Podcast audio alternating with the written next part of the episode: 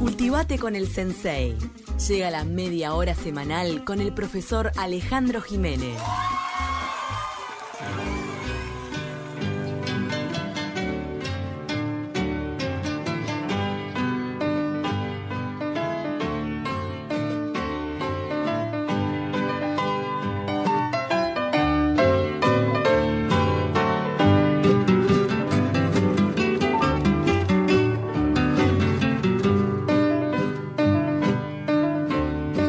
Estamos escuchando el Pericón Nacional para la columna de historia de Alejandro Jiménez. A la voz de Aura. A ver. Las varillitas del puente se estremecen cuando paso.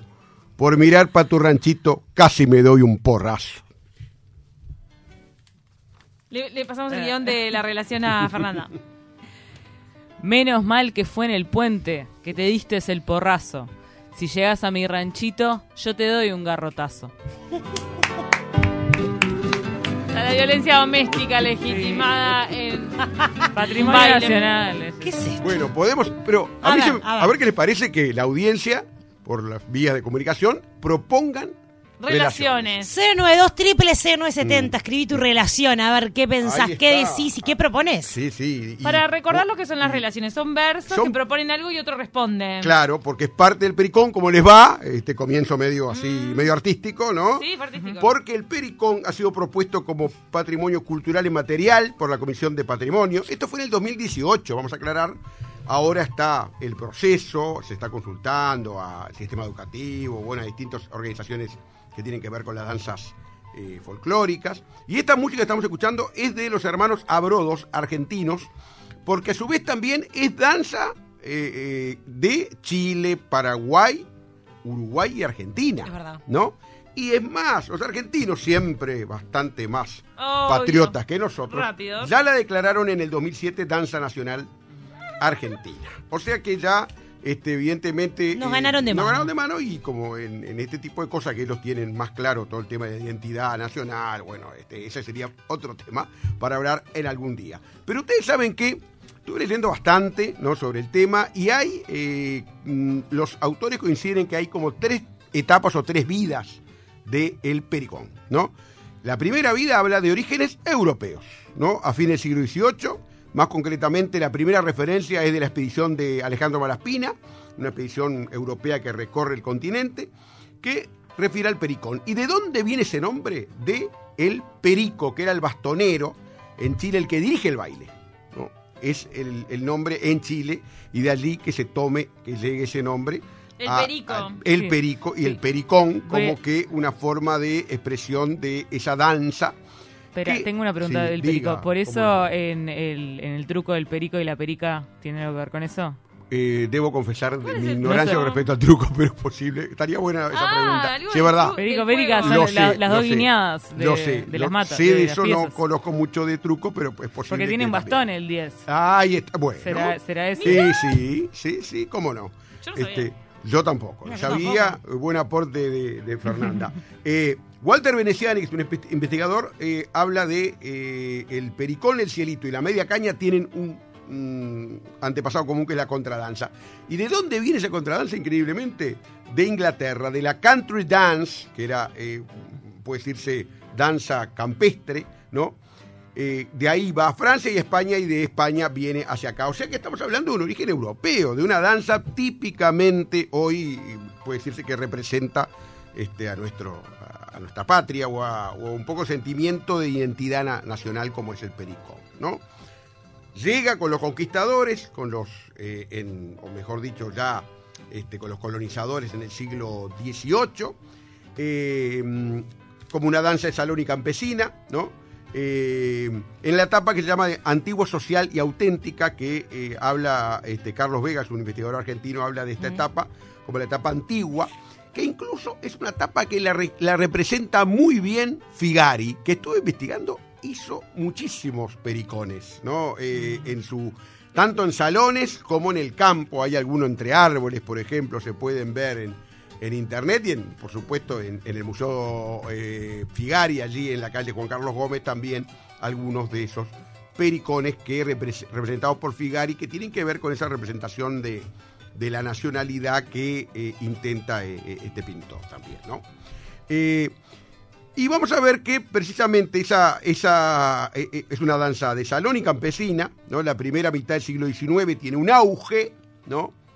Que es la primera vida del pericón. Y recomiendo al que le interese el tema eh, mm, eh, hablar de Analía Fontán, que es una investigadora que hizo un trabajo muy bueno, lo encuentran, como ponen Pericón, Analía Fontán, lo encuentran en internet, muy bueno con respecto a esa, esos orígenes y sobre todo habla también de eh, lo que es la inserción escolar de, de esta danza. ¿no? También Laura Yestarán También, hizo un supuesto. relevamiento. También, por supuesto. eh, musicólogo, ¿verdad? musicólogo, el nuestro principal musicólogo quizás. Este, y, mm, fue Él, él iba y de- grababa y mostraba también en video eh, de las costumbres y en- entre ellas estaba... Más bien que en video en grabador. Era con un grabador, fui, trabajé con el hijo, con Ángela Lestarán en el Museo Histórico y era con grabador, más que con video. A veces Pero hay, grabó, una, hay un veces video de, videos. de Hay una rueda rueda. Sí, hay algunos de- videos. Él estudiaba ese, ese tipo de sonidos. Cae en desuso a mediados del siglo XIX, en esta primera etapa. La primera etapa que es la etapa Pasa de moda. más antigua. Pasa de moda, exactamente. Vienen otros bailes. Pero en 1880 se da una segunda oleada, o una segunda vida del pericón.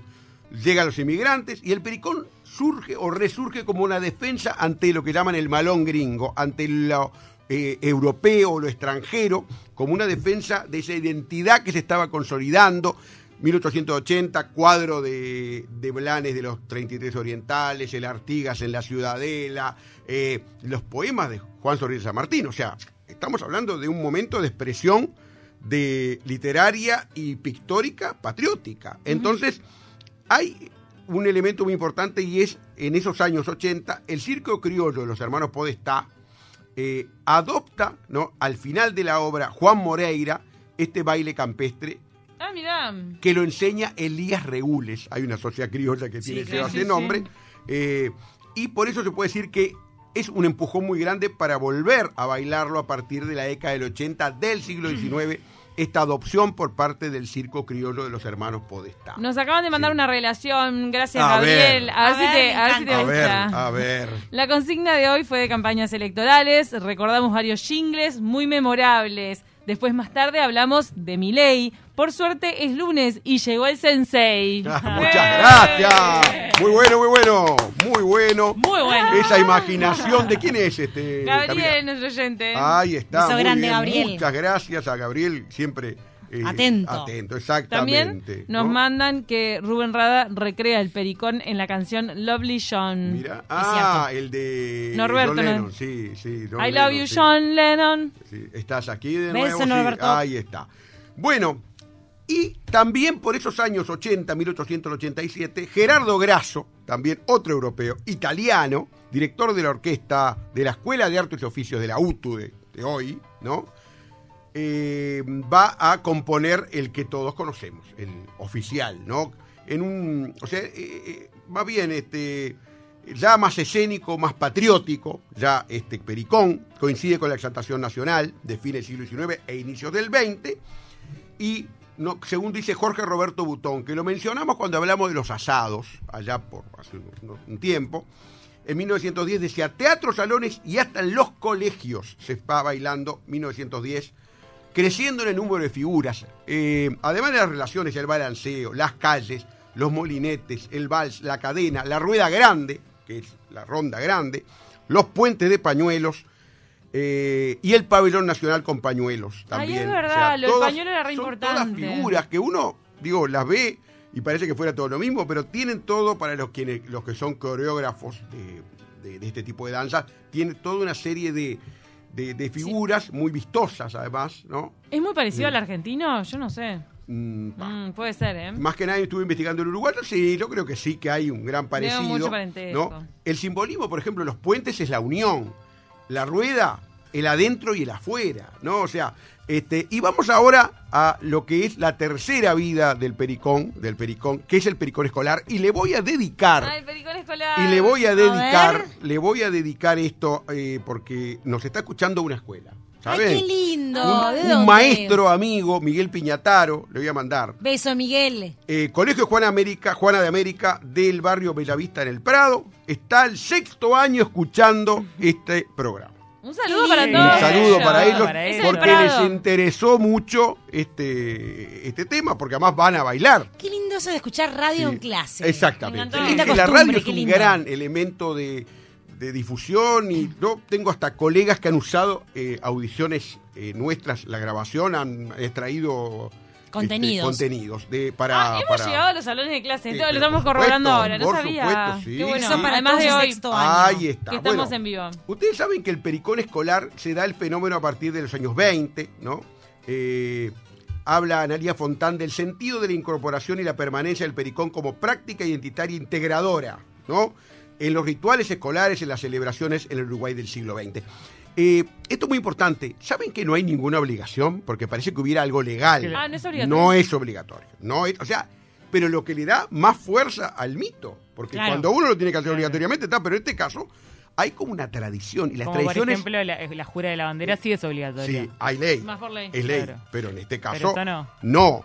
Se va ahora hacia una, un aval con respecto al tema de patrimonio, que es lo que está intentando Comisión de Patrimonio ahora. Pero entonces debe haber colegios que, por ejemplo, los internacionales y bilingües, que tal vez no tienen el pericón porque dicen, ah, ta, Yo fui a un omitimos colegio esto. eh, de, de- de Estados Unidos, de- o sea, yo fui al Instituto Crandon, voy a decir, porque igual. eh, este, y me acuerdo que no, no bailé. sí. Ah, ¿no bailaron? No, ¿No? no, no me acuerdo. Pero no existía el Estamos hace 50 años. Estamos hablando un poquito menos. Bailabas Pero- rock and roll. No, no, se bailaban otras danzas. ¿no? Algo evangelista. Este, no, incluso no, no, no necesariamente. Son digo, o sea, protestantes no, son protestantes, pero O sea, bailaban. ¿sabes, sabes lo que hacías? Mm. Eh, hacían una ronda y cocinaban cosas en el Crandon. Sí, sí. Ay, qué bien, ¿eh? No llegué a eso. eso es- Yo fui la, con eso, fui a la eh, escuela solo. Unos pancitos. Capaz que alguno de los niños que nos está escuchando dice, yo quiero cocinar algo. No Economía pericón". doméstica es en, se- es en secundaria. Yo fui a primaria solo. Yo bailé Bueno, pericón. eh, Ay, mandaron ¿Bailaron otra el pericón? Eso es importante. Yo Sí, Yo en San sí. Carlos bailé el pericón. Con un vestido precioso que me hizo mi abuela. Yo, Este- yo fui a, a colegio bilingüe y, y se bailaba el Yo fui a pericón. escuela pública y hicimos Este, pericón. Yo también, y mi profesor de danza se llamaba Gustavo, mítico Gustavo de los Maristas, por favor, quien haya pasado por una clase de él, lo recuerda. Buenos días, Chinita, me gustás tanto como a los chanchos el barro. Si fueras dulce de leche. mm, Ay, ¿Te como el tarro? ¿Dice eso? ¿No dice eso? No, oh. Una vez más, no leo cosas al aire y después quedo tan amarrada. Gracias. Roberto, No, cerdo. ¿Adiviné cómo terminaba? Sí, sos una crea vos. Y vos sos... Estás para las rimas. Bueno, no.